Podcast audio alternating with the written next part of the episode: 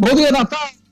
Bom dia, Rio Grande do Norte. Bom dia, Brasil. São 7 horas 8 minutos. Jornal 96 está começando hoje, 5 de abril de 2021. A gente inicia o programa falando que causou grande mal-estar entre os ministros do STF a decisão de Cássio Nunes Marques, nomeado no ano passado por Jair Bolsonaro, de liberar a realização de cerimônias religiosas presenciais em todo o Brasil, justamente no momento mais grave da pandemia de Covid-19. A liminar contraria o entendimento do plenário do Supremo Tribunal Federal de que estados e municípios têm autonomia para estabelecer regras de distanciamento social e restrição de atividades. Já há um movimento na Corte Suprema para que o presidente Luiz Fux leve o caso ao plenário da Corte. Há, inclusive, uma estratégia para isso. Gilmar Mendes, que criticou acidamente Nunes Marques, no julgamento da suspeição de Sérgio Moro, analisa uma ação semelhante proposta pelo PSD. Se for na contramão do colega e rejeitar a liberação das cerimônias, o assunto vai ao plenário automaticamente. É o que tomou conta do noticiário nesse final de semana. A gente também inicia essa semana uh, se acostumando com as determinações do decreto, novo decreto da governadora Fátima Bezerra, restrições aqui no Rio Grande do Norte, com aval dos prefeitos aqui do estado. A gente vai chamar o Luciano Kleiber, que está acompanhando de perto esse assunto. Luciano, bom dia. Bom dia, Diógenes. Bom dia aos amigos, ouvintes do Jornal 96. Pois é, o, a semana começa sob a égide de um novo decreto, né, que entra em vigor exatamente a partir de hoje. Foi publicado na quinta-feira passada, prorrogando aquele que estava em vigor até o sábado, ele prorrogou até ontem, e a partir de hoje entram em vigor novas regras, Diógenes. Pelas novas regras, o comércio essencial nada muda, continuam com as mesmas é, é, possibilidades de funcionamento, de acordo com sua conveniência, estão liberados, são 29 segmentos que estão listados lá no decreto 30.458 como considerados essenciais, mas mudam, por exemplo, alguns segmentos não essenciais, os shoppings, centros comerciais, galerias e congêneres, que estavam proibidos de funcionar, passam a poder funcionar das 10 às 20, 10 da manhã às 8 horas da noite, com capacidade de 50%, é, limitada a uma pessoa para cada 5 metros quadrados. É, as lojas de serviços em geral, que não são daqueles segmentos é, considerados essenciais de rua, né, no caso das lojas de rua, podem funcionar das 8h30 às 16h30, também com capacidade de 50%, limitada a uma pessoa para cada 5 metros quadrados. A outra grande novidade são os restaurantes, bares, food parks, lojas de conveniência e similares, Jorge. Neste caso, estes que estavam proibidos de funcionar presencialmente, né, só trabalhando com delivery ou takeaway, eles passam a poder funcionar das 11 às 8 da noite, das 11 da manhã às 8, às 8 da noite, com capacidade limitada também a 50% ou uma pessoa para cada 5 metros quadrados. Dois detalhes aí, viu, Diógenes? Primeiro, no caso dos restaurantes e bares, o horário de fechamento é 20 horas para que novos, novos clientes entrem. Mas quem estiver lá pode permanecer até 21 e 30, que é o tempo exatamente de pedir a conta, de encerrar tal para poder sair. E também nesses locais está proibida a venda de bebidas alcoólicas de hoje Dantas. Daqui a pouquinho, Luciano Kleber vai trazer mais detalhes sobre o decreto em vigor no Estado estabelecendo restrições nesse momento da pandemia. Natal vacina hoje idosos de 65 anos ou mais. Gerlane Lima, bom dia. Bom dia, bom dia Diógenes, ouvintes, aos amigos da bancada do Jornal 96. O Edmo já disse aqui, eita, tá chegando, pois é. Natal aí que vacinou durante o feriadão da Semana Santa, idosos de 67, 66 e hoje chega aos 65 anos, Diógenes. E além dos drives que estão funcionando na cidade. Tem ainda as 35 salas de vacinação. Daqui a pouquinho eu trago mais informações sobre esse assunto. Marcos Alexandre informa, na edição de hoje do Jornal 96, Rogério Marinho intensifica a agenda política no Rio Grande do Norte. Jackson Damasceno, Polícia Civil, aposta em briga de facções sobre chacina em Macaíba no feriadão.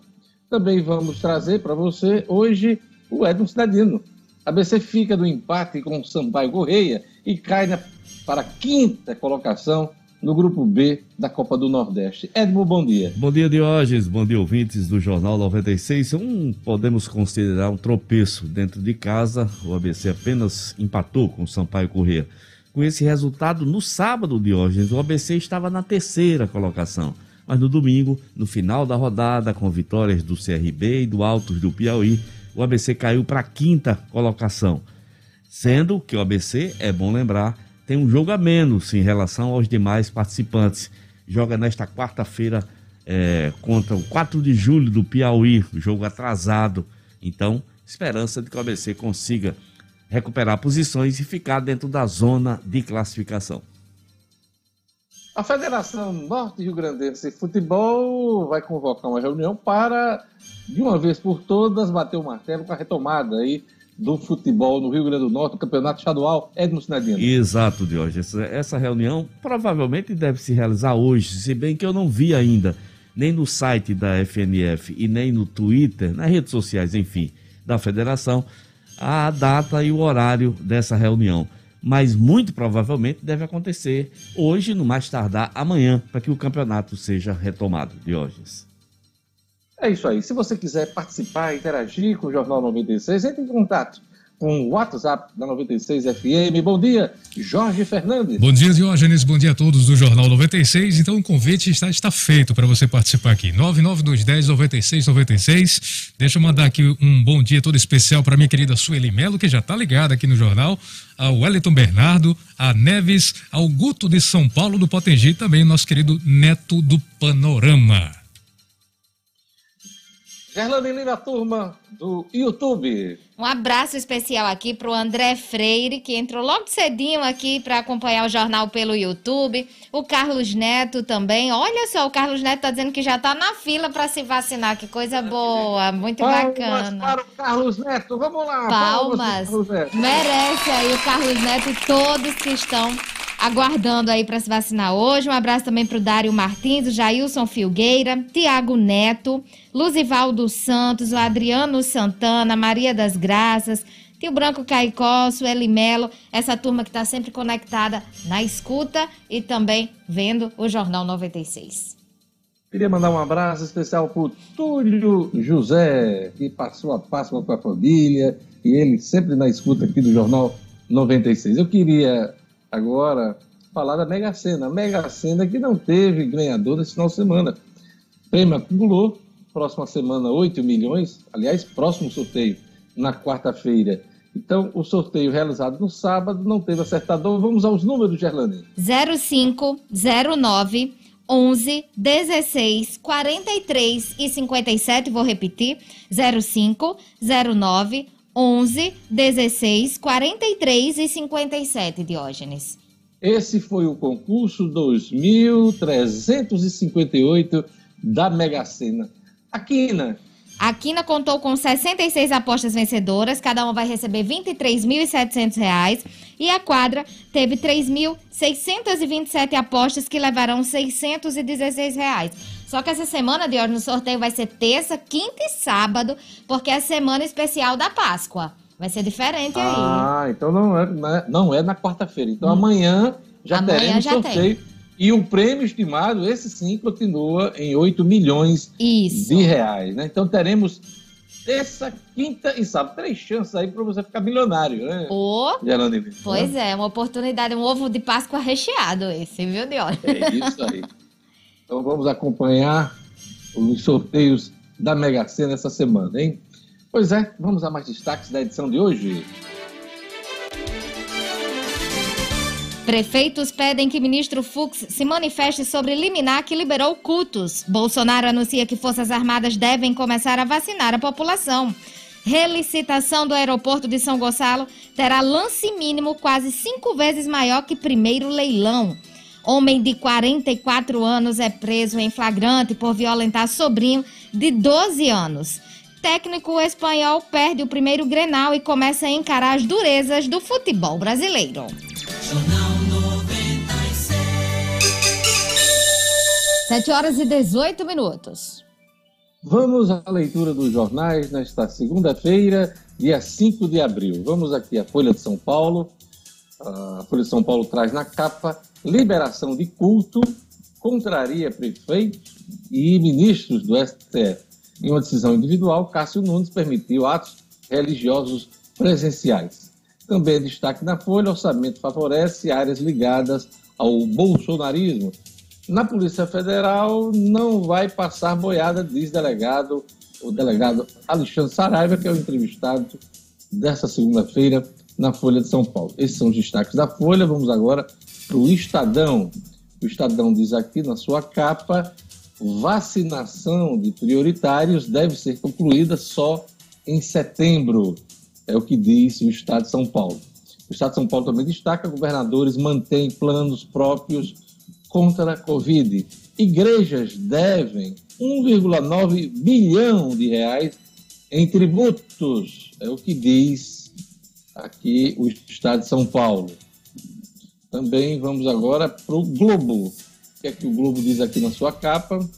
Com nova onda, 18 governos fecham escolas estaduais e particulares. O Brasil tem recorde de colégios fechados desde julho de 2020. É, também é destaque na Folha. Relator da Lava Jato diz que reação de políticos é global. Relator da Lava Jato no Rio de Janeiro, pelo desembargador Abel Gomes, diz que avanço de investigações sobre a classe política gerou tensões dos poderes executivo e legislativo. É, o desembargador Abel, que é o relator da Lava Jato no Rio de Janeiro, pediu aposentadoria aos 62 anos e deixará a magistratura. Também é destaque no Globo: racismo e vergonha em Espanha e atinge brasileiro na Austrália. Jogador do Valência, o francês é, disse ter sido chamado de negro de merda por Juan Cala, Juan Cala, é, do Cadiz. O jogo aconteceu ontem. O time se retirou de campo, o time do Valência se retirou de campo, mas teve que voltar para não ser punido e terminou a partida sem o zagueiro. O brasileiro é Rielter é, Lumumba teve é, as denúncias de racismo e discriminação reconhecidas oito anos depois. Olha, oito anos depois que essas denúncias foram feitas. Isso aconteceu na Austrália. Então, casos de racismo hoje em destaque no jornal O Globo. Esses foram os destaques dos jornais locais. Aliás, nacionais. 7 horas e 21 minutos. E agora vamos às revistas semanais do país. Vamos ver o que, é que diz as capas das revistas semanais com Gerlane Lima. Vamos lá. Veja. Diário de uma Vingança. A Veja teve acesso exclusivo a relato que expõe sem pudores um duro jogo de chantagens mútuas, lobby de empresários graúdos e propostas indecentes. Isto é, flerte com golpe, com a demissão do ministro da Defesa, Fernando Azevedo e Silva, e dos comandantes do Exército, da Marinha e da Aeronáutica, Bolsonaro confirma o desejo de atrair os quartéis para seu projeto nefasto e implantar um regime autoritário época. Fogo Cruzado. Os bastidores das primeiras 72 horas da maior crise militar no Brasil em quatro décadas. Carta Capital. Acuado. O alto comando das Forças Armadas não embarca no sonho golpista de Jair Bolsonaro. 7 horas e 22 minutos. Vamos conferir a previsão do tempo hoje no Rio Grande do Norte. Informações da Clima Tempo um oferecimento do Viveiro Marina. Previsão do tempo.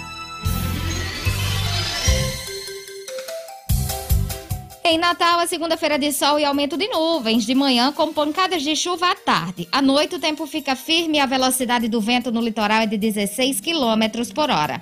Mínima de 25 e máxima de 31 graus. Em Santo Antônio, a previsão é de chuva durante o dia e a noite. E a umidade máxima do ar é de 90% mínima de 23 e máxima de 30 graus. Em Guamaré, o dia de sol com algumas nuvens, mas não chove.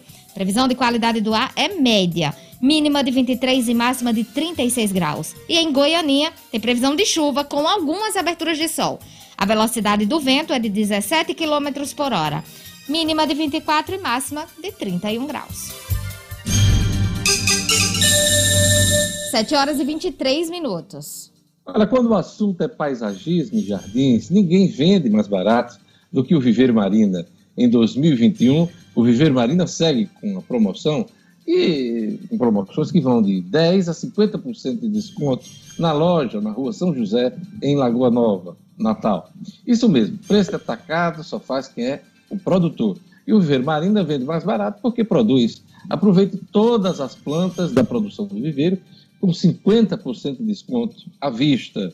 Mas se você preferir, conheça outros planos de venda e você pode pagar em até 10 vezes no cartão de crédito. No Viveiro Marina você encontra grama esmeralda a partir de R$ 7,00 o metro quadrado.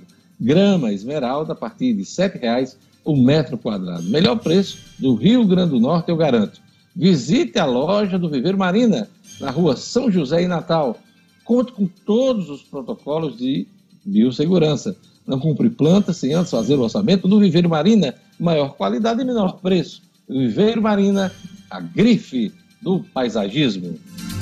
E agora vamos para economia. Vamos chamar o Luciano Kleiber. A semana começa sob novo decreto com flexibilização para o funcionamento de segmentos. Mas bares e restaurantes ainda reclamam das regras estabelecidas pelos governos. Luciano Kleiber.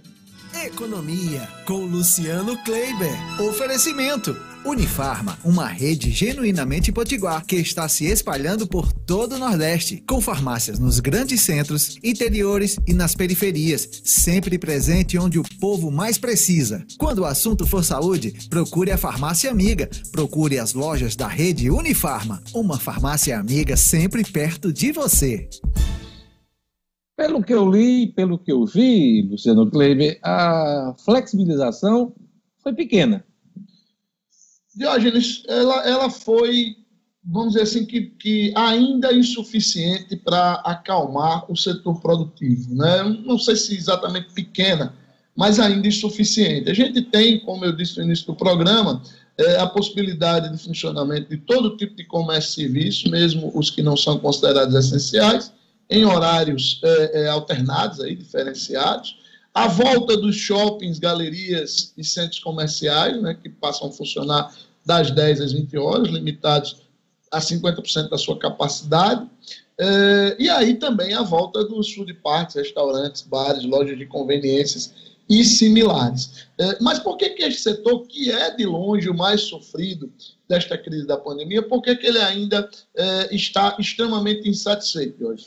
Primeiro, porque é, está no decreto que é proibida a venda e consumo de bebidas alcoólicas, tá? Nesses estabelecimentos. E no caso dos bares, por exemplo, não vender bebida alcoólica é praticamente inviabilizar o seu funcionamento. Além disso, o decreto manteve, ou manteve não, ele retomou, né, porque ele não, não, não estava mais em vigor, aquele toque de recolher de hoje, das 20 horas, de segunda a sábado, eh, e todo o dia, né, das 6 às 6 do outro dia, das 6 da manhã do domingo até as 6 da manhã da segunda, o domingo também é todo de toque de recolher. Então, eh, você tem aí essa, essa impossibilidade de funcionamento dos restaurantes aos domingos. É, no caso dos restaurantes, ainda teve um, um, uma, uma coisinha que foi colocada após uma negociação liderada pela FEComércio no decreto, que é o seguinte: às 20 horas ele tem que fechar as portas, as portas vão ser fechadas para é, que não possam entrar mais novos clientes. Porém, eles têm até é, 21 e 30 para é, fechar efetivamente, para encerrar efetivamente suas atividades. É o tempo em que o, o, cliente pede a conta, faz o pagamento, termina ali sua refeição e se retira do local. E aí, por exemplo, eh, tem gente perguntando, mas olha, se nós temos um toque de recolher às 20 horas e quem fica no restaurante até 21 e 30 não tem problema, porque teoricamente você sai do restaurante para sua residência e esse deslocamento de onde você está à sua residência ele é permitido. Se você for parado por uma blitz, por uma autoridade policial, basta informar que está se dirigindo ao su, à sua residência e não haverá nenhum tipo de problema. Além disso, também voltam de hoje os salões de belezas, barbearias e afins, né? Eles não têm um horário pré-definido, é, mas fica, é, ficam aí podendo funcionar das 6 da manhã às 20 horas, das 6 da manhã às 8 da noite, é, e também com capacidade de 50%, limitados a 50% da sua capacidade. Como você disse, é um, um foi uma, um relaxamento que deixou ainda alguns segmentos insatisfeitos, mas um relaxamento que eu diria é, é, considerável em relação até o que o próprio comitê científico do governo do estado sugeriria. Vale aqui registrar que a governadora Fátima Bezerra teve uma postura bastante republicana quando, numa reunião com os empresários, com os representantes do setor produtivo, ela disse: olha, o comitê científico está me, me, me orientando a manter por mais 10 dias o atual decreto, que era aquele que tinha todas as restrições. Mas eu tenho consciência, são palavras da governadora, de que a nossa economia não suporta mais uma nova é, reedição desse decreto. Por isso, eu estou tomando a decisão, como gestora, como governadora, de fazer a flexibilização. Merece é, esse reconhecimento a governadora Fátima Bezerra e ela foi seguida, é, felizmente, né, pelas prefeituras em, neste decreto 30.458, que entra em vigor a partir de hoje, Diógenes. Pois é, interessante isso, porque sempre se criticou a governadora de dar razão apenas ao comitê científico em detrimento das posições e dos pleitos do empresário, dos empresários e das categorias que queriam a reabertura e a flexibilização é, dos negócios. Então, a governadora, nesse momento, atendeu mais os anseios do empresariado do que o próprio comitê, é, que ela sempre respeitou as opiniões, né, o Luciano? Exatamente, Hoje, como eu disse, ela, ela essa fala dela, para mim, é bastante emblemática. Né? Ela assumiu para ela é a decisão, mesmo diante da recomendação do seu comitê científico, ela entendeu é, que a economia realmente não suportaria mais. São muitos, mas muitos empreendedores mesmo de hoje no sufoco, sem ter como manter suas empresas, empresas fechando, pessoas perdendo seus empregos, e a governadora foi sensível a este momento é, fez essa aposta, é, que eu acredito que ela será vitoriosa, mas é sempre bom a gente destacar, de hoje, manter da forma como está, ou até evoluir, por exemplo, melhorando a situação de bares e restaurantes, excluindo esse toque de recolher, depende de cada um de nós. Depende das pessoas respeitarem o distanciamento, de as pessoas usarem máscara, de as pessoas fazerem com que este decreto seja um passo a mais e que não se volte atrás que a gente continue evoluindo, que a gente continue mantendo a condição do setor produtivo trabalhado, das empresas trabalharem, das pessoas manterem seus empregos e também mantendo sob controle os números da pandemia. Luciana, a polêmica do final de semana foi a decisão do ministro Cássio Nunes Marques de liberar cultos, missas né, eh, presenciais, eh, na contramão do que determinam é, decretos de governadores, aliás, de prefeitos em todo o país, né? É, e aí fica aquela coisa, né? Porque que, num momento como esse, temos aí 4 mil pessoas morrendo diariamente, com uma tendência ainda de alta, e as previsões agora para o mês de abril são nefastas.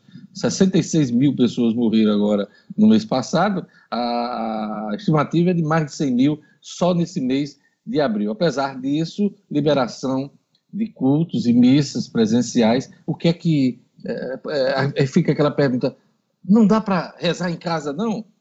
Pois é, Diógenes, essa é uma polêmica muito, mas muito complexa, né? porque é, há, há, sempre uma corrente que diz que é, a, a, busca, o encontro com Deus ou com a, a, a divindade na qual você acredita é, é algo muito individual e que teoricamente você pode fazer esse encontro, fazer essa conversa, ter esse conforto espiritual em qualquer lugar que você esteja. Mas também há uma corrente que diz que exatamente por ser muito individualizado, há pessoas que só conseguem ter esse momento quando o fazem num templo, em conjunto com outras pessoas. Então, é uma questão muito delicada. É, é, lamentável apenas, Diógenes, que neste momento em que os números estão tão complexos, que todos os especialistas dizem que abril deverá ser o pior mês da pandemia no Brasil, a gente precise discutir este detalhe. É, eu acho que poderia se ter, ter tido uma, um, um, bom senso, se ter tido um, uma, uma decisão mais unânime em relação a essa questão. Até as próprias, algumas religiões é, são contrárias, né? É, já se manifestaram contrárias. A própria Igreja Católica, é, por exemplo, já havia essa decisão ontem e nenhuma Igreja Católica que se tem notícia optou por fazer, por exemplo, a tradicionalíssima missa de Páscoa presencial. nenhuma das igrejas católicas do Brasil fez isso. Já poderia, teoricamente, em virtude da decisão do Cássio Nunes Marques, que foi no, no sábado. É, não, não, não o fez, exatamente por entender que, neste momento, é preciso também preservar a saúde dos fiéis. A nova licitação do aeroporto de São Gonçalo do Amarante, Luciano Kleiber, está na agenda e terá lance mínimo quase cinco vezes maior que o primeiro leilão. Explica para a gente esses números. Pois é, Diógenes, o lance mínimo para o leilão, que a expectativa é que aconteça é, no início do segundo semestre desse ano, quer dizer, ali por julho ou agosto, será de 230 milhões de reais, o lance mínimo. Lembrando que o Grupo Inframérica, quando arrematou o, o, nosso aeroporto lá no ano de 2011, no leilão de 2011, é, o lance mínimo era de 51,7 milhões, quer dizer, quase cinco vezes menos do que o que a gente tem hoje. É, sendo que, é, apesar deste lance mínimo, o arremate se deu por 170 milhões, um ágio de 228%. Se esse ágio for mantido agora, Diógenes, o arremate deverá acontecer no valor próximo de 500 milhões de reais para o novo grupo que deverá administrar o nosso aeroporto. Lembrando que a Inframérica já refez suas contas, Jorge, com a perda somente este ano de mais de 50% do seu movimento, o prejuízo que a Inframérica já alega ter tido com a gestão do aeroporto Aloysio Alves, lá em São Gonçalo do Amarante, já passa do 1 bilhão de reais, Jorge. É, a gente sabe, gosta muito de lembrar que o aeroporto ele tem hoje uma capacidade para receber algo em torno de 6 milhões de passageiros. Havia uma expectativa de que em 2019 ele tivesse recebido perto de 4 milhões de passageiros e ele nunca passou dos pouco mais de 2 milhões, 2 milhões e 300 mil passageiros ano, que, coincidência ou não, era o mesmo número que a gente tinha no antigo aeroporto aqui de Parnamirim, o Augusto Severo. É isso aí, a coluna de Luciano Kleber, oferecimento da Unifarma. Unifarma, que já está presente em praticamente todo o Nordeste, são mais de 850 lojas e pode prestar atenção que tem sempre uma bem pertinho de você com preço baixo de verdade. Eu garanto e você sabe que de economia eu entendo. Obrigado, Luciano. Até amanhã com as notícias da economia. Até amanhã, um grande abraço. Vamos lá, mandar um alô para o nosso ouvinte. Mandar um alô para o nosso ouvinte, Jorge Fernandes, da turma do WhatsApp. Vamos lá, vamos lá, Diógenes. Quem está aqui com a gente é a Janai do Planalto. A Milka de Cidade Nova está dizendo o seguinte: Bom dia, Jorge, Gelane, Diógenes e toda a bancada. Tô indo tomar a vacina. Valeu, tá certo, Milka. Quem mais aqui participando com a gente? Meu querido Antônio. Antônio que está na cidade de Ceará-Mirim. Meu querido Caliamo de Serviços, sempre aqui conectado, sempre ligado na 96 FM. Um abraço também aqui para meu querido Fernando Lopes, da A1 Segurança Grande Fernandão e também o nosso querido Neto do Panorama. Essa é a turma que está conectada aqui e ligada no Jornal 96. Fernando, e a turma que é vaidosa, que gosta de esconder idade, não, não tá podendo esconder nesse momento, não, né? Tem que entrar na fila da vacinação, acaba se revelando, né, Gerlane Lima? Certeza, viu, Diógenes? Mas tá aí um orgulho que as pessoas estão tendo de, de serem vacinadas, as pessoas estão até postando, é. né? Então aí tá revelando a idade também, não tem pra onde correr mais não, viu? É, mas eu, eu soube que tem muita gente no, fazendo fotografia, vídeo, nem nada não, para não ser perto. Pra não ser E eu doida que chegue a minha. Olha, Diógenes, sei é, não, viu? Mas a sua vai demorar, você tem 18 Homem. anos, é, anos. Um pouquinho não, menos, um pouquinho menos. Só em sonho. Vamos lá, um alô sonho. pra turma do YouTube, Gerlane Lima. O Haroldo Neves aqui acompanhando, Francisco Pereira, o Wallace Paulino, Asian Kisteni. Não sei nem dizer esse nome, olha só, acho que é isso. Asian Kistene acompanhando, Luiz Jacome, a Sherlin Serafim, José Martins, o Kleberson Cavalcante, o Bento Egídio também, José Cílio Gomes de Oliveira, o Erivan Magrão, também acompanhando. A Maria José, que está pedindo um alô para Cesap. Será que é a Maria José do Carlos Neto, Edmo? Acho que é, né? A esposa dele. Um abraço, Maria José e toda a turma da Cesap, do CRH. Esse Erivan Magrão, será que o, o cabo é magro mesmo? Hein? Rapaz, só pode, viu? Com um perfil desse aqui, ele não ia se revelar, não. Ou o contrário, né? Ou o contrário, aí é uma brincadeira. O Iliandro Teixeira também, essa turma boa aqui acompanhando o jornal pelo YouTube, Diógenes. Pois é, agora vamos para o futebol. O ABC fica no empate com o Sampaio Correia e cai para a quinta colocação do grupo B da Copa do Nordeste. Esse é o principal assunto hoje de Edmo Cinedino. Esportes com Edmo Cinedino. Pois é, Vamos lá, Diógenes. Edmo. Isso de hoje, sábado, né, o ABC entrou em campo, é, jogo da Copa do Nordeste. É, primeiro tempo 0 a 0 segundo tempo o ABC fez 1 a 0 O garoto Vitinho, escolhido melhor da partida, dedicou o prêmio, todo joga, toda partida da Copa do Nordeste, a, a emissora que transmite os jogos escolhe o melhor jogador. Vitinho, de 18 anos, foi escolhido o melhor jogador dedicou seu prêmio à, à avó, né? Muito emocionado, chorou, bonito. Mas infelizmente, Diógenes, o Sampaio Correia, que não tem nada a ver com isso, conseguiu um empate, gol de Jefinho. Aquela história da lei do ex. Jefinho, ex-ABC, empatou a partida.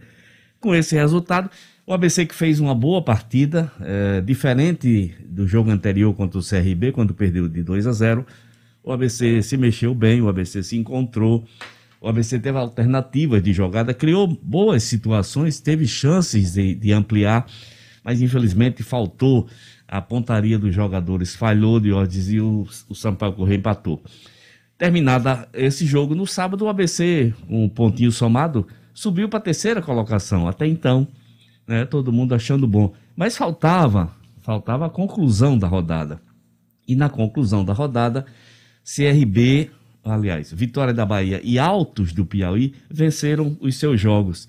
E com isso, o ABC caiu para a quinta colocação. Quer dizer, se é, o campeonato, essa primeira fase tivesse terminado neste final de semana, o ABC estaria fora da próxima fase. Mas tem um detalhe: o ABC tem um jogo a menos. O ABC tem a partida atrasada contra o 4 de julho. 4 de julho que jogou neste domingo, empatou de 2 a 2 com o CSA em Alagoas. É um detalhe a ser, a ser revelado, a ser a, a- atenção voltada, né? O ABC joga nesta quarta-feira contra o 4 de julho e encerra a sua participação contra o Bahia, lá em Pituaçu, fora de casa. Por isso, a obrigação absoluta e total de que o ABC vença o 4 de julho nesta quarta-feira em jogo atrasado, para quem sabe assim garantir a sua classificação à próxima fase e mais 300 mil reais na sua, na sua conta. Um detalhe de hoje aqui, não muito bom é que, incrivelmente, o ABC ainda, na Copa do Nordeste, o ABC ainda não venceu jogando em casa. Foram três empates, né? E o ABC precisa muito, nesta quarta-feira, quebrar este tabu ruim de não vencer na Copa do Nordeste em casa. O ABC, eh, vencendo o 4 de julho, vai a 12 pontos e faria a última partida contra o Bahia é, praticamente classificado. Vamos esperar que as coisas é, corram dessa maneira e que o ABC consiga passar para a segunda fase desta importante competição que é a Copa do Nordeste. Diógenes. Zinedino, você falou em quinta colocação. é, são quantos times na, em cada grupo? Oito, clube- oito clubes em cada grupo, Diógenes.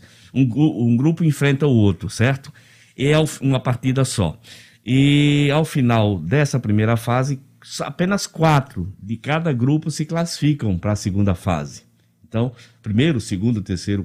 Hoje, no grupo do ABC, Fortaleza tem 14 pontos, o Vitória tem 12, o Altos tem 10, o CSA tem 10 e o ABC na quinta colocação com 9, com um jogo a menos. Então, existe sim a boa possibilidade do ABC conquistar a sua classificação, Diógenes. Pois é, vamos ficar na torcida, mas o time precisa fazer Precisa. o dever de casa, né? O dever de casa, principalmente é, onde manda seus jogos, né, Exato. o Zinedino? Exatamente, hoje. Precisa muito conseguir essa primeira vitória dentro do estádio Frasqueirão. 4 de julho do Piauí é o próximo adversário. Vamos torcer para o ABC, além de jogar bem, como jogou contra o Sampaio Corrêa, consiga fazer os gols e marcar uma boa vitória. É isso, daqui a pouquinho tem mais futebol, Edmo Sinadino aqui no Jornal 96. A gente vai falar sobre a Assembleia, a reunião, e vai, de uma vez por todas, decidir a retomada do campeonato estadual depois do anúncio da própria federação de cancelar a competição. Daqui a pouquinho a gente traz esse assunto aqui no Jornal 96. Antes do intervalo, eu queria falar sobre o Cicobi. Uh, você ainda é daqueles empresários que prioriza sua relação financeira com os bancos tradicionais? Priorize quem te valoriza. E vamos juntos construir em nosso estado uma cultura cooperativista na qual o resultado da economia fica aqui na nossa comunidade. Quando for pensar no seu parceiro financeiro, nas suas atividades bancárias, pense Cicobi e faça parte do sistema cooperativo financeiro que mais cresce na Grande Natal. Procure um dos gerentes do Cicobi, anote o número 4009 3232, vou repetir, 4009 3232. Cicobi, faça parte. A gente vai para um rápido intervalo. Daqui a pouquinho nós teremos o Marcos Alexandre com a coluna É Fato, falando sobre a política. Vamos ter também o cotidiano com Gerlando Lima e a Ronda Policial com Jackson Damasceno. Tudo isso junto e misturado daqui a pouquinho no Jornal 96.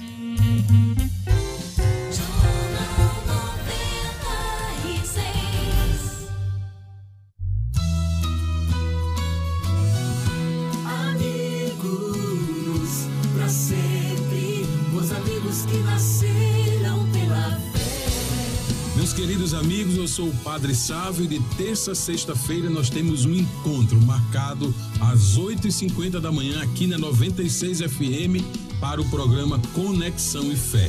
Venha, participe conosco deste momento especial na nossa vida. Terça, sexta-feira, 8h50 da manhã, programa Conexão e Fé aqui na 96 FM. Conexão e Fé. Apresentação Padre Sávio, 8 e 50 da manhã. sempre amigos, conexão e Oferecimento. Esquisita. Todo mundo indica. Vem pra Esquisita. Alecrim Via Direta, Gancho de Gapó e Natal Shopping. Precisando comprar tecido para máscara? Fina Cor Delivery. Ligue 2010 5985 ou peça pelo WhatsApp 98740 3060. Que entregamos no conforto do seu lar. Turquesa Esmalteria e Beleza Tirol. Vive essa nova experiência. Cuide-se. Novas técnicas e mais tecnologia. Agende sua avaliação e surpreenda-se. Jornal 96.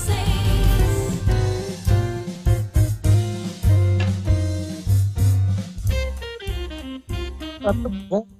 Um Jornal 96. Vou chamar o Marcos Alexandre, hein?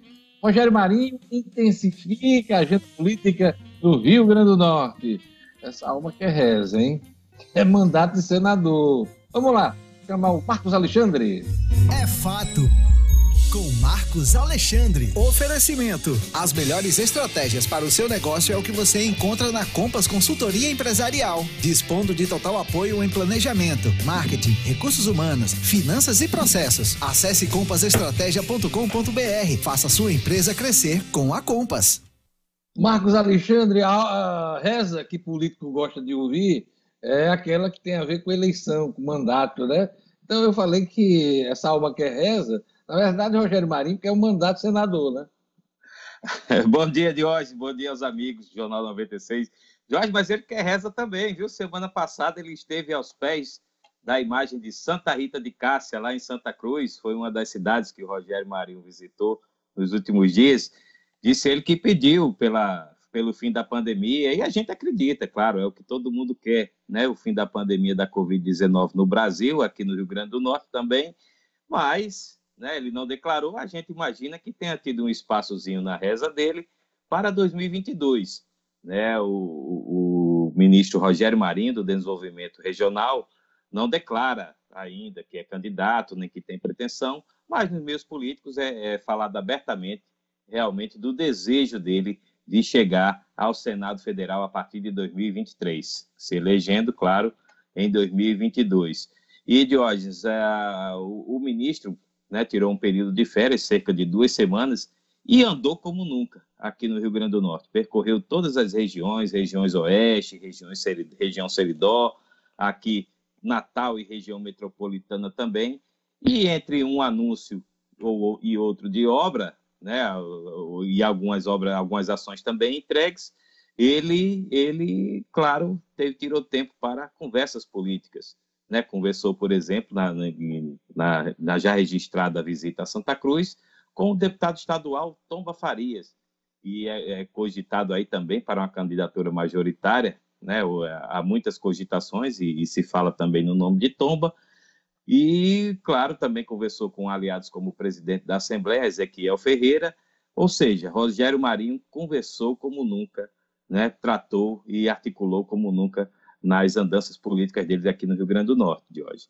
A meu ver, essa folga também foi estratégica. Saiu um pouco de Brasília, numa semana de reforma ministerial, de muita discussão sobre ajustar o orçamento público, orçamento esse aprovado pelo Congresso, que trouxe né, aí uma perspectiva de maiores gastos do Ministério do Desenvolvimento Regional uh, do Rogério Marinho. Então, há uma discussão hoje de refazer esse orçamento e tirar boa parte dos recursos que foram destinados, alocados no Ministério do Desenvolvimento Regional. Então, ele sai do foco, sai de Brasília, vem cumprir a agenda aqui. Eu acho que pesou também muito isso, viu? Sair ali das discussões palacianas e também congressuais. Marcos Alexandre. A famosa fome com a vontade de comer, né, Diógenes? Ele saiu de Brasília, veio andar aqui pelo Estado, conversar, né, e, e realmente evitou um pouco, vamos dizer assim, esse, esse desgaste que ocorreu lá em Brasília, porque a pasta do ministério dele realmente foi uma das mais contempladas no orçamento. Eu tenho quase certeza, quando ele se agarrou com a, a imagem de Santa Rita de Cássia, ele pediu ali também, sabe? É, mantenha os meus recursos no Ministério do Desenvolvimento Regional, Santa Rita de Cássia. Pode ter certeza, viu, Marcos Alexandre? Houve esse pedido também, viu? Motivos não faltaram para o ministro né, apelar a Santa Rita de Cássia, que é a santa das causas impossíveis. Né? A gente precisa é. lembrar isso. Então, de repente, a lista de desejos, né, de preces do ministro do Desenvolvimento Regional incluiu também essa parte. Outro pedido agarrado com a Santa. Por favor, tira os olhos do centrão do meu ministério, que eu continue ministro do Desenvolvimento Regional, Marco Alexandre. É outro pedido eu tenho certeza que o Rogério fez. A lista, a lista parece que é longa, Jorge. Então, é, você está certíssimo quando disse, né, no início da, da, da chamada aí, que a alma quer reza e está rezando bastante pelo giz.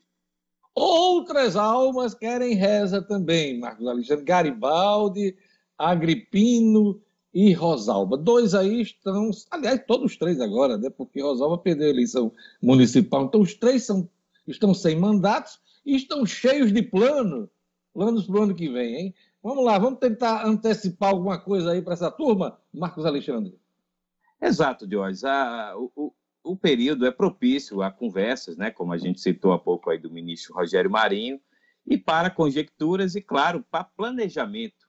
Né? É um ano pré-eleitoral, ano que vem teremos as eleições gerais, e essas lideranças, né, todos três que você citou, ex-governadores, o Garibaldi Filho, José Agripino, Rosalba Cialini, estão aí, pelo, pelo que dizem algum, algumas aliados, algumas fontes, estão realmente com planos eleitorais para o ano que vem. O do senador, o ex-senador, melhor dizendo, José Agripino, mira uma volta a Brasília, seja como senador ou como deputado federal. É o que está em cogitação na seara agripinista.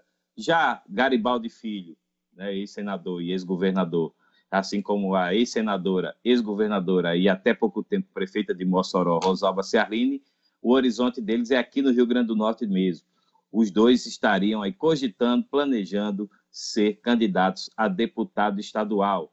Né? O Garibaldi voltaria à Assembleia e a, e a Rosalba estrearia lá no Palácio José Augusto. Esse é o plano que, que, que os dois alimentam, né, junto, aliás, ou pelo menos, pelo menos comentam já cogitam, não de público ainda, né? nenhum deles fala ainda sobre planos eleitorais, mas internamente essas conversas estão caminhando para essa direção de hoje. Dois fortes candidatos à Assembleia Legislativa, viu, Marcos Alexandre? Garibaldi, que já em 2018, segundo se fala nos bastidores, era a preferência dele disputar a Assembleia Legislativa.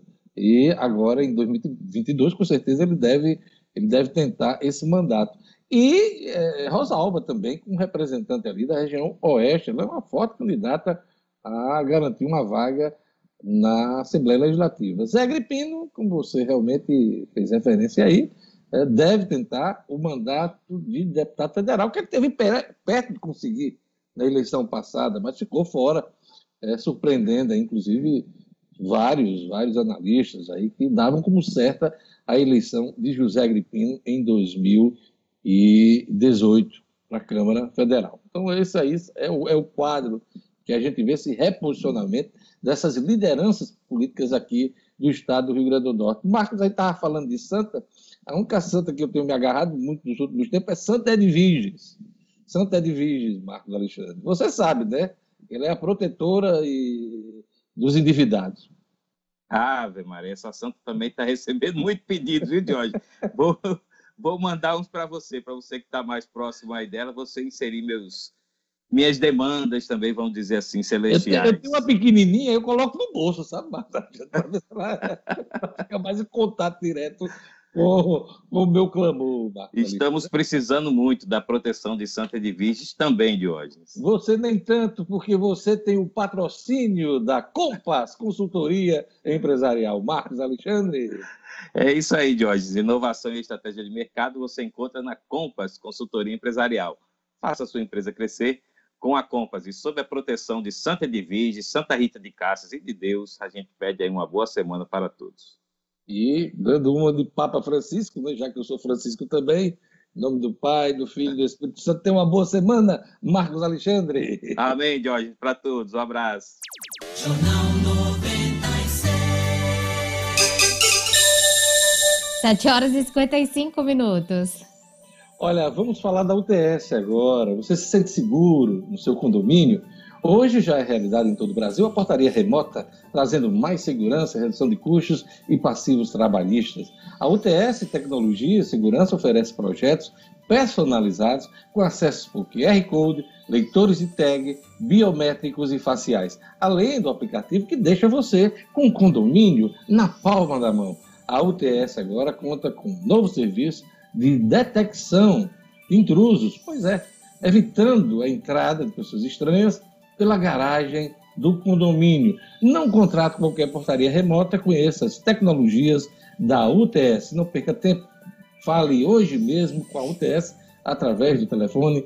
Vamos lá, anota aí que também é o WhatsApp 996649221. Vou repetir. 996649221. Vamos chamar agora a nossa ronda policial, vamos chamar o Jackson Damasceno, porque a Polícia Civil aposta em briga de facções sobre a chacina em Macaíba no feriadão. Jackson Damasceno? Polícia, com Jackson Damasceno, o da massa. Oferecimento, Casa da Cerca. Na Casa da Cerca você tem grandes promoções e lançamentos para transformar o seu lar em uma casa inteligente. Interruptor Wi-Fi, tomada Wi-Fi, motor para portão, câmeras, sensor de fumaça, de presença e muito mais. Procure Casa da Cerca nas redes sociais, anote Casa da Cerca. Casa da Cerca para a sua vida.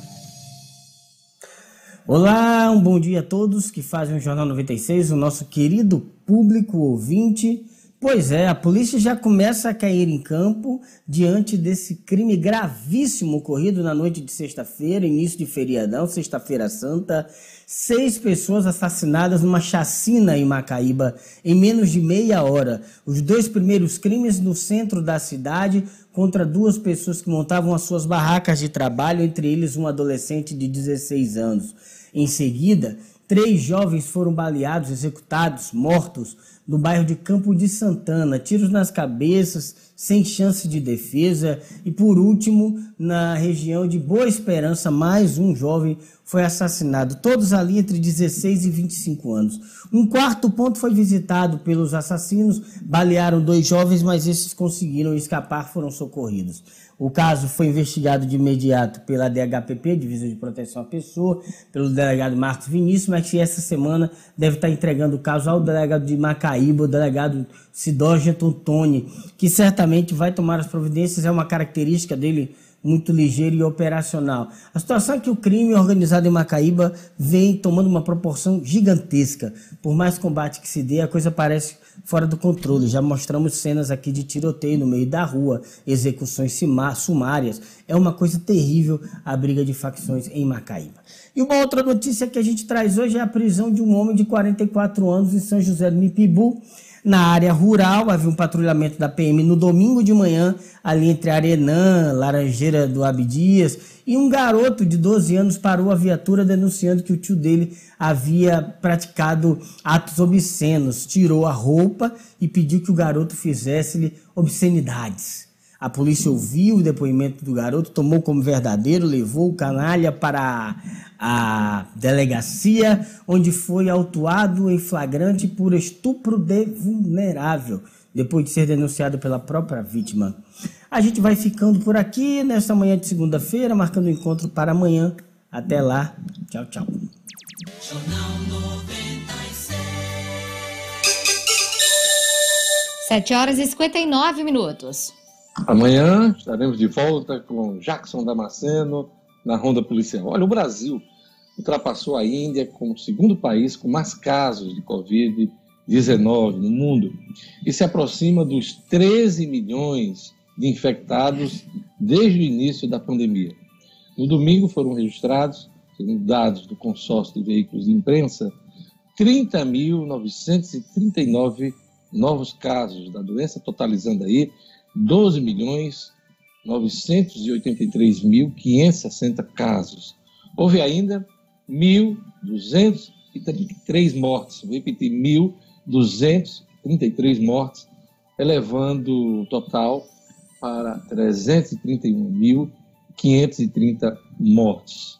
A, a média móvel de óbitos em sete dias é de 2.747 óbitos. A tendência é de alta no Distrito Federal e em 12 estados. Eu vou aqui listar: o Espírito Santo, Minas Gerais, Rio de Janeiro, São Paulo, Distrito Federal, Mato Grosso do Sul, Mato Grosso, eh, o Amapá, o Ceará, Maranhão, Paraíba, Pernambuco e Piauí. Que bom que o Rio Grande do Norte não está, pelo menos nesse início de semana, na tendência de alta dos casos e mortes de Covid no país. Olha, Natal inicia hoje a vacinação dos idosos com 65 anos ou mais. É uma boa notícia e a gente espera que essa, uh, essa vacinação avance muito mais.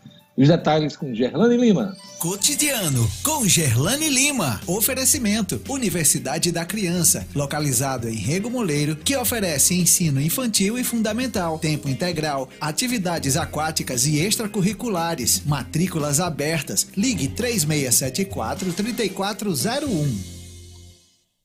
Vamos lá, Gerlane. É isso mesmo, Diógenes. A partir de hoje, idosos de 65 anos ou mais, além dos drives que estão disponíveis aqui na cidade, também estarão funcionando as 35 salas de vacinação distribuídas nos cinco distritos, cinco distritos sanitários de Natal. Para se vacinar, tem que levar o cartão de vacinação, o documento com foto e o comprovante de residência.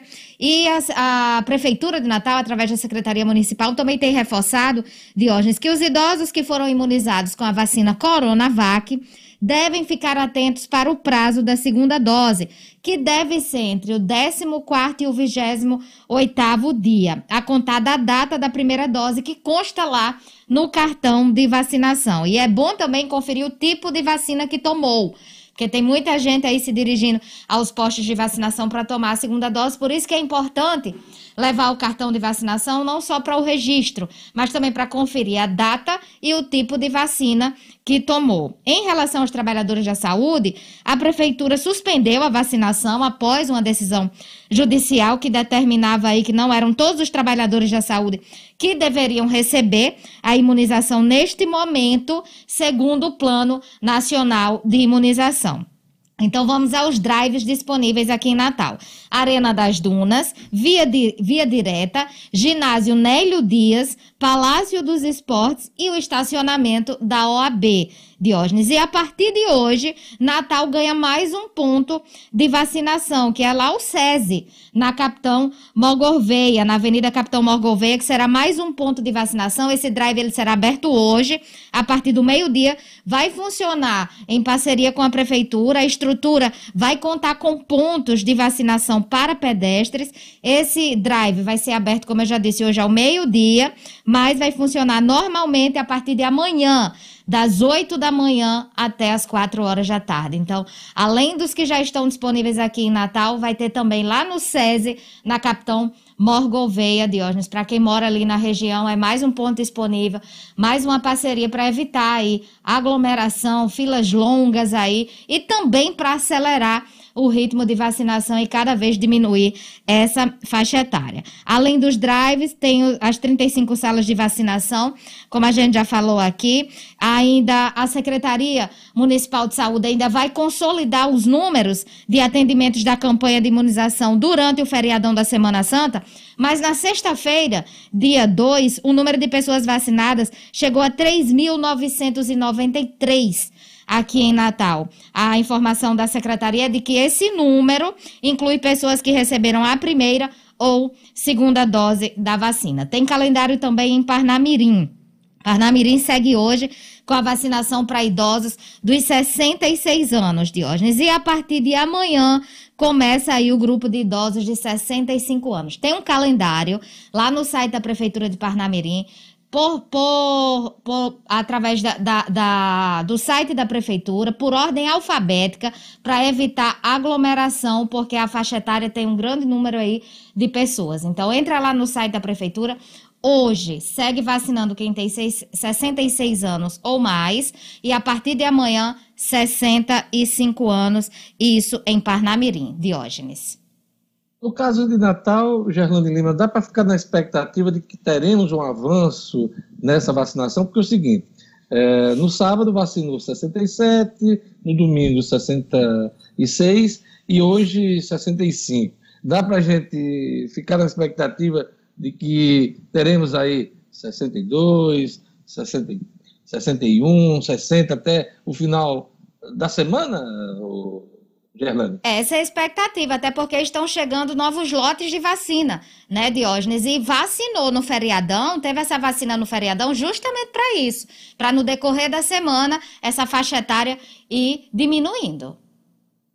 É isso aí. Gerlane, a Zona Norte vai ganhar 15 quilômetros de ciclovias Pois é, olha aí, é uma nova ciclofaixa na Zona Norte de Natal, lá na Avenida Florianópolis, que fica no conjunto Santa Catarina. É um quilômetro e meio essa nova estrutura cicloviária que faz parte do plano cicloviário da capital. E ao todo, a cidade ela dispõe de 85 quilômetros de estruturas cicloviárias. A Avenida Florianópolis, lá no, no Conjunto Santa Catarina, na Zona Norte, foi totalmente recapeada pela Prefeitura, recebe a sinalização horizontal e vertical, além de implantação de uma rotatória no cruzamento com a rua Novas Russas. A Secretaria de Mobilidade Urbana, através do titular, o secretário Paulo César, disse que essa é, é uma ação de baixo custo e que tem grande impacto aí na sociedade, que traz mais segurança viária a todos que trafegam ali na avenida. Essa estrutura cicloviária vai expandir em 15 quilômetros lá na Zona Norte. E o trabalho vai acontecer em oito avenidas. São elas a Itapetinga, a Senhor do Bonfim, Pico do Cabugi, Guararapes, Cirandas, Blumenau, Rua Jeriquissá, Itaboriú e Itaboriú. O, de acordo com o Departamento de Engenharia da Secretaria de Mobilidade Urbana, esses projetos estão em fase final de elaboração, serão licitados ainda neste primeiro semestre com investimento na ordem de 4 milhões de reais, e a previsão da secretaria é que até o fim do ano a cidade atinja 105 quilômetros de estrutura cicloviária. Atualmente, Natal tem 83,4 quilômetros, incluindo ciclovias e ciclofaixa. É uma boa notícia aí, Diógenes, porque o ciclismo tem sido um esporte aí que as pessoas estão aderindo cada vez mais, principalmente nesse período de pandemia. Desde o ano passado a gente tem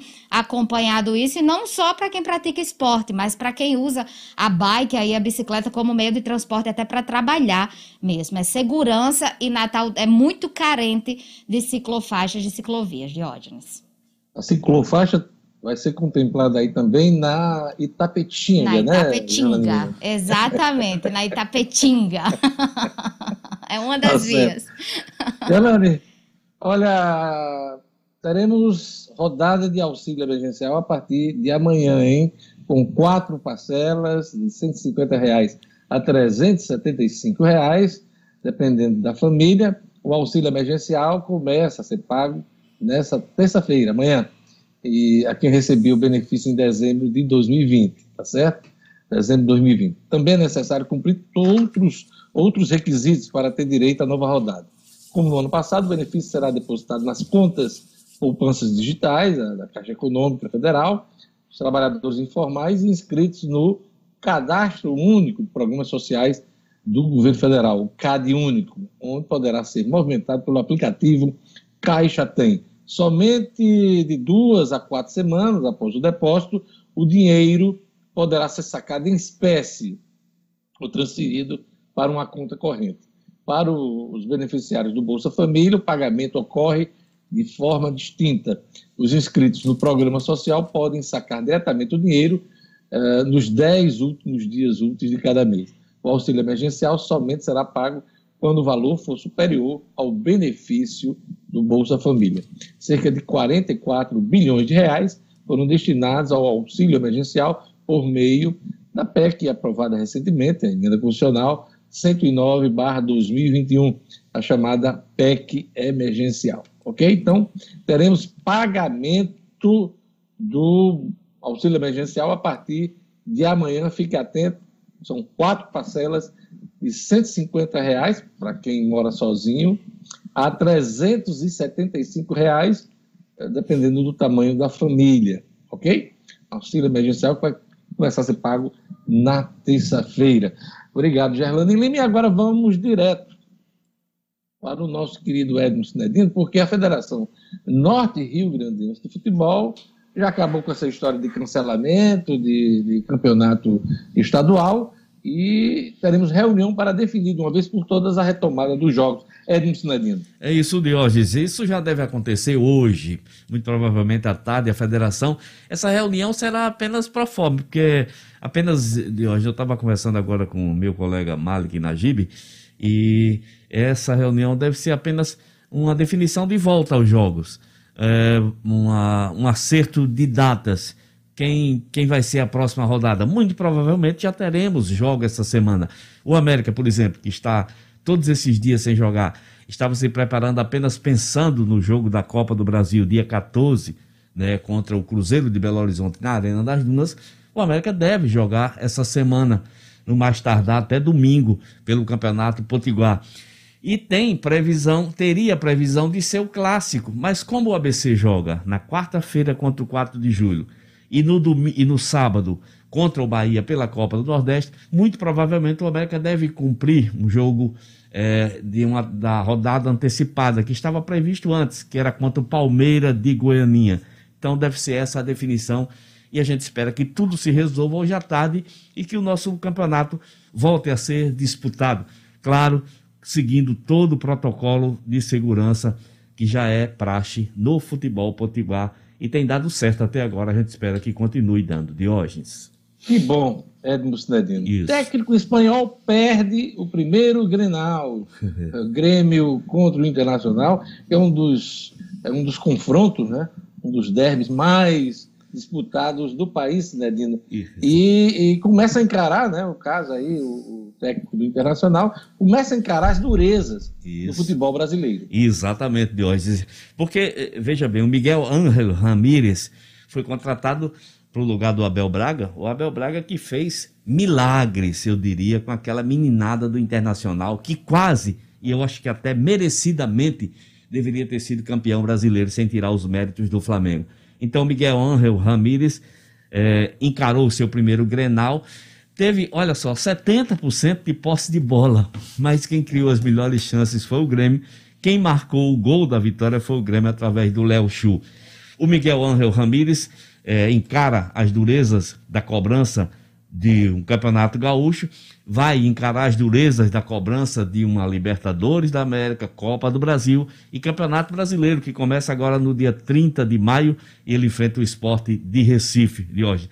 Ainda de Campeonato Brasileiro, só para pontuar, não tivemos jogos do Paulista, tivemos jogos no Carioca, o Vasco venceu o Bangu de 4 a 2, isso é até de admirar, o Vasco venceu, o seu, o seu ex-clube venceu, o meu Botafogo empatou com a Portuguesa. O Flamengo joga hoje contra o Madureira e o Fluminense amanhã contra o Macaé. O Campeonato Paulista tem jogo previsto para esse domingo, mas ainda dependendo dos acertos da FPF para se os jogos serão realizados em São Paulo mesmo ou em outros locais de hoje. Então, esse é um resumo, mais ou menos, da ópera futebolística desse final de semana. Cidadino, aos poucos os times cariocas começam a ficar completos, né? Porque no Isso. início da competição do estadual, Isso. muitos reservas. Isso. Mas as estrelas do- do- dos times começam a jogar, né? Exatamente, Jorge. O Flamengo, por exemplo, contra o Bangu, semana passada, já jogou com quase seu time completo, titular. E foi realmente uma partida em que o Flamengo perdeu muitos gols e marcou três. O Vasco já está jogando com seus titulares. O Fluminense a mesma coisa. E o campeonato né, dá, pega uma forma, é, vamos dizer assim, mais compacta de jogos melhores. Claro que a gente espera também a volta do Paul- Paulistão e a continuidade da Copa do Brasil, que nesse momento, para nós potiguares, é o que interessa mais, com a expectativa de, Botafo de ABC enfrentar o Botafogo, o do América enfrentar o Cruzeiro. Grandes jogos de hoje que serão realizados aqui em Natal. Apesar de nem Botafogo, nem, nem, nem Cruzeiro atravessarem assim um momento tão glorioso das suas histórias. Mas é Botafogo, mas é Cruzeiro. Então, logicamente que tem o interesse do torcedor potiguar e de todo o Brasil, é claro. E apesar da maré baixa desses times, eles estão bem acima do futebol que é jogado hoje aqui no Rio Grande do Norte, o Edmo Sinedino. Ainda Dá para aprender alguma coisa ainda com, com esses grandes clubes cariocas. Eu falava na volta de alguns jogadores, né? no caso do Flamengo, o Rodrigo Caio volta e aumenta a disputa Isso. na zaga do Flamengo. Então é um dos exemplos aí Exato. que a gente citou aí, é bom, interessante a gente citar, Uhum. de retorno das estrelas, dos titulares aos grandes clubes do Rio de Janeiro. Rodrigo Cinedino. Caio. Cinedino, Uhum. é, final de semana marcado aí por- pela retomada do futebol em vários é, locais né, do país, Uhum. mas estamos longe do ideal. Né? Longe ainda de hoje, longe do ideal. É, logicamente, vários campeonatos continuam paralisados, continuam sem definição. Previsão de começo do Paraibano, de retomada do Cearense, mas por enquanto as coisas continuam paradas. É, é, mas essa semana eu tenho a impressão que a maior parte dos campeonatos de hoje devem, devem ser retomados sim, pelas notícias, pelos encontros, pelas informações que chegam das federações. Eu acho que se começa um consenso para que os campeonatos sejam retomados. Claro que a gente Você espera. tem, você tem notícia da seleção brasileira, Hum. seleção brasileira que está num, num período de eliminatórias, esses jogos Isso. foram suspensos Isso. por determinação aí de FIFA, da própria Comembol aqui, Uhum. mas temos notícias de retomada dos jogos das eliminatórias da Copa do Catar? Não, Diógenes, eu, eu até, eu até não dei mais uma olhada nesse, nessa, nas eliminatórias, é, que esses jogos que estavam marcados né, contra a Colômbia e a Argentina. Eu vou até depois dar uma olhadinha para a gente tocar, trazer esse assunto para o nosso. É, eu estou provocando nosso- isso porque Hum. pouco tem se falado em seleção Isso, brasileira, muito né, pouco. depois da, suspensão dos jogos. Tem se e, falado. e estamos vivendo, por exemplo, hoje, Hum.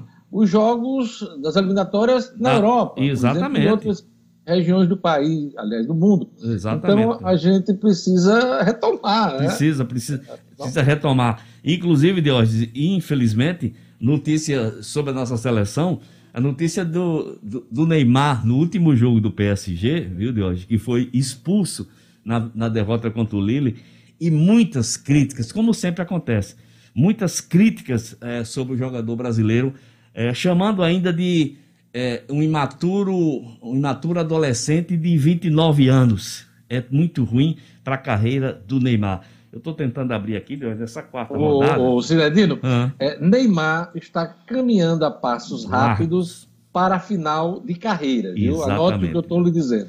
Ele vai ter mais uma oportunidade em termos de Isso. Copa do Copa Mundo, do Mundo. para tentar brilhar, inclusive, e se destacar, e talvez até sonhar novamente Uhum. eh, em ser o- o- um dos melhores do mundo, que é muito difícil, até por conta da antipatia que ele gera Exato. em diversos setores internacionais aí, Uhum. que acompanham o futebol e vivem do futebol. Mas a, a impressão que eu tenho é que Neymar, que é um vitorioso, que é um craque, ninguém discute isso, está caminhando a passos rápidos para o final da carreira dele como jogador de futebol. Exatamente, Diógenes. A exemplo do Ronaldinho Gaúcho e do Robinho, dois excelentes, dois craques do futebol brasileiro que também né, é, apressaram, dizer assim, as, su- as suas carreiras. O próprio Adriano, que pode ser citado também.